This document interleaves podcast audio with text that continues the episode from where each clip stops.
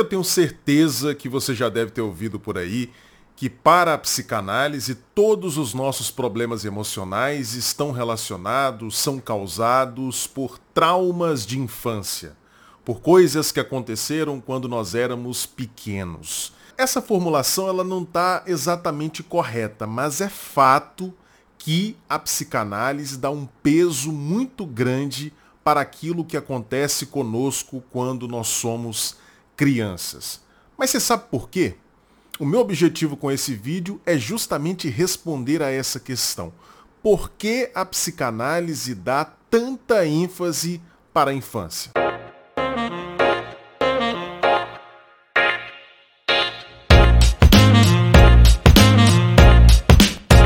Bom, se você caiu de paraquedas aqui nesse vídeo, deixa primeiro me apresentar para você. O meu nome é Lucas Napoli, eu sou psicólogo, psicanalista, tenho mais de 10 anos de experiência clínica e tenho doutorado em psicologia clínica. Existem terapeutas que dizem expressamente para os seus pacientes que eles trabalharão exclusivamente com o que está acontecendo no presente, com o aqui e agora. Esses terapeutas entendem que o passado não tem muito peso na vida do sujeito e que o mais importante, o determinante, são as escolhas que a pessoa faz no presente. Por causa desse entendimento, quando o paciente começa a falar muito sobre o que aconteceu na sua história, o terapeuta acaba censurando o paciente e dizendo que ele deve se focar no presente. Não não é meme. Eu já ouvi várias pessoas me relatando que passaram por essa experiência fazendo terapia. Isso aconteceria na psicanálise? Bom, em tese, não, mas a gente sabe que há psicanalistas e psicanalistas, né? Um psicanalista de verdade jamais adotaria essa atitude de desprezo ao passado e essa supervalorização do presente. Todo mundo sabe que a psicanálise dá um peso enorme para aquilo que aconteceu com o sujeito na infância. Isso não acontece por acaso. Logo de cara eu já respondo para você. Se os psicanalistas dão tanto peso assim, tanta ênfase à infância, é justamente por saberem que é muito mais difícil para nós lidarmos com os desafios da existência nessa época da vida. Deixa eu explicar isso melhor para você. Na infância, nós somos muito, muito, muito dependentes do nosso ambiente, das pessoas que cuidam de nós. Por isso, nós somos muito mais vulneráveis a esse ambiente, muito mais vulneráveis àquilo que as pessoas fazem conosco. Pensa, por exemplo, numa pessoa adulta que está num relacionamento dito abusivo. Se essa pessoa se sente oprimida no relacionamento, ela, como adulta, tem a possibilidade, a liberdade de simplesmente dizer: eu não quero mais ficar com essa pessoa, eu vou embora. Agora pensa numa criança que está vivenciando uma situação de abuso em casa, que está sendo abusada, violentada, negligenciada, oprimida pelos seus pais. Essa criança não tem escolha. Ela não pode fazer como o adulto e dizer simplesmente Tchau para vocês, eu tô indo embora porque vocês estão me oprimindo. A criança, ela tem que permanecer na relação com os pais eventualmente abusadores independentemente da vontade dela. Entenderam, colegas existencialistas? Estou me referindo aqui aos colegas existencialistas porque a corrente existencialista em psicoterapia é justamente uma dessas abordagens que tende a supervalorizar o presente. Ok, eu concordo com vocês existencialistas que os adultos podem escolher o rumo de suas vidas que eles estão condenados à liberdade. Talvez não seja tão assim. Afinal de contas, o inconsciente existe. E o inconsciente é um limitador da nossa liberdade consciente de escolhas. Mas tudo bem, a gente pode até conceder que os adultos têm essa liberdade que os existencialistas tanto apregoam, mas as crianças não.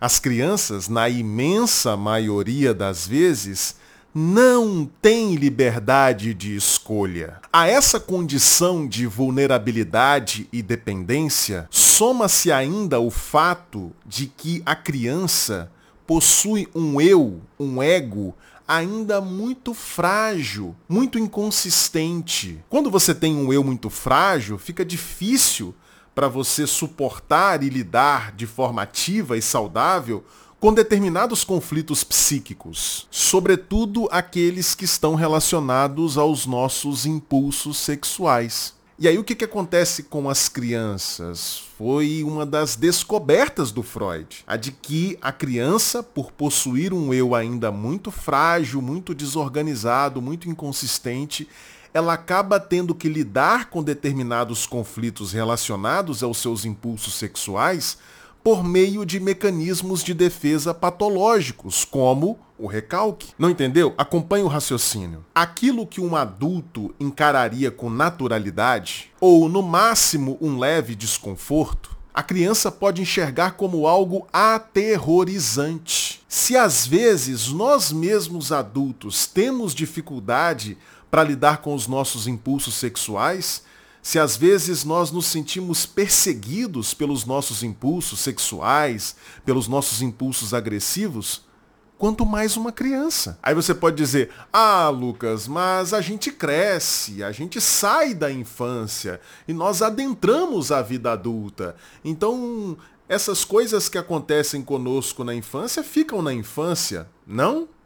Não as marcas desse modo infantil de encarar os desafios da existência, de encarar os conflitos psíquicos, as marcas desse modo infantil não desaparecem apenas com o passar do tempo. Elas podem permanecer por décadas e décadas. É justamente isso que nós vemos na clínica psicanalítica todos os dias. O que as pessoas que deitam nos divãs dos psicanalistas apresentam é justamente as marcas dessa infância, que persistem na sua vida adulta na forma de ansiedades, na forma de inibições, na forma de sintomas. Então, resumindo, por que a psicanálise dá tanta ênfase à infância? Porque nós trazemos para a vida adulta, inevitavelmente, as marcas desse período da nossa vida em que nós somos vulneráveis, extremamente dependentes do ambiente, em que nós não temos muita liberdade de escolha e, sobretudo, em que nós temos um eu ainda muito frágil que não dá conta de lidar de maneira saudável com muitos conflitos. As marcas desse período permanecem na nossa alma e são a fonte dos nossos problemas emocionais. Isso significa que está tudo perdido pelo fato de que a origem dos nossos problemas emocionais está lá atrás? Não. Em função da permanência dessas marcas, essas questões infantis vão se atualizando, se atualizando inclusive na relação que o paciente estabelece com o terapeuta. E é por isso que é fundamental que o terapeuta conheça a história do seu paciente, que o terapeuta permita ao paciente falar sobre a sua história, para que em elaborando, em mapeando, em colocando em palavras essa história, o paciente possa então encontrar saídas para aqueles problemas que lá atrás não tinham como ser resolvidos. Esse vídeo é apenas uma amostra do que você pode encontrar na Confraria Analítica. A Confraria é uma comunidade que eu criei para pessoas que desejam estudar psicanálise de maneira séria, rigorosa, profunda, sob a minha orientação, mas entendendo a teoria psicanalítica de forma didática, de forma simples, como eu acabei de explicar para você. Quando você entra na confraria analítica, você ganha acesso a uma aula toda semana ao vivo comigo, uma aula de duas horas, toda segunda-feira, às 8 horas da noite comigo. Você ganha acesso também às gravações de todas as aulas, já são quase 50 aulas e você ganha acesso também a uma série de outros conteúdos exclusivos, aulas especiais, aulas extras sobre uma série de temas e conceitos do campo psicanalítico. Já são, neste momento em que eu estou gravando esse vídeo, mais de 100 horas de conteúdo. É praticamente uma Netflix da psicanálise. E você tem acesso a tudo isso pagando uma mensalidade no cartão de crédito no valor de apenas R$ 39,99. Por menos do que o valor de uma pizza, você tem acesso Há horas e horas de conteúdo de teoria psicanalítica para que você possa aprender sobre psicanálise de forma profunda, mas com simplicidade, com didática, coisa que falta bastante por aí. A gente vê diversos autores do campo psicanalítico tentando transmitir a teoria, mas de uma maneira confusa, de uma maneira obscura, que dificulta o entendimento. A minha proposta é oferecer para você uma formação teórica sólida em psicanálise, mas de maneira didática, de maneira simples e acessível. Tudo isso pelo valor de R$ 39,99 por mês. Se você deseja fazer parte da Confraria Analítica, se juntar às mais de 400 pessoas que neste momento estão lá junto comigo, é só clicar no primeiro link que vai estar aqui na descrição. Quero recomendar também para você os meus dois e-books. O primeiro deles se chama O que um psicanalista faz, em que eu explico de maneira clara, rápida, didática, o que, que acontece num consultório de psicanálise. E o segundo e-book que se chama Psicanálise em Humanês, 16 conceitos psicanalíticos cruciais explicados de maneira fácil, clara e didática, praticamente aí para você um mini curso de introdução à teoria psicanalítica em formato de e-book. Os links para você adquirir esses dois e-books vão estar aqui na descrição também. Bom, e se você gostou desse vídeo, não deixe de dar o seu like, não deixe de fazer um comentário também, sugira temas para os próximos vídeos. Eu quero saber o que, que você deseja que eu aborde aqui nesse canal.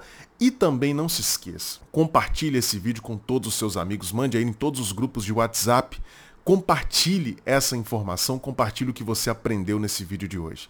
Beleza? Eu aguardo você então no próximo vídeo. Um grande abraço. Tchau, tchau.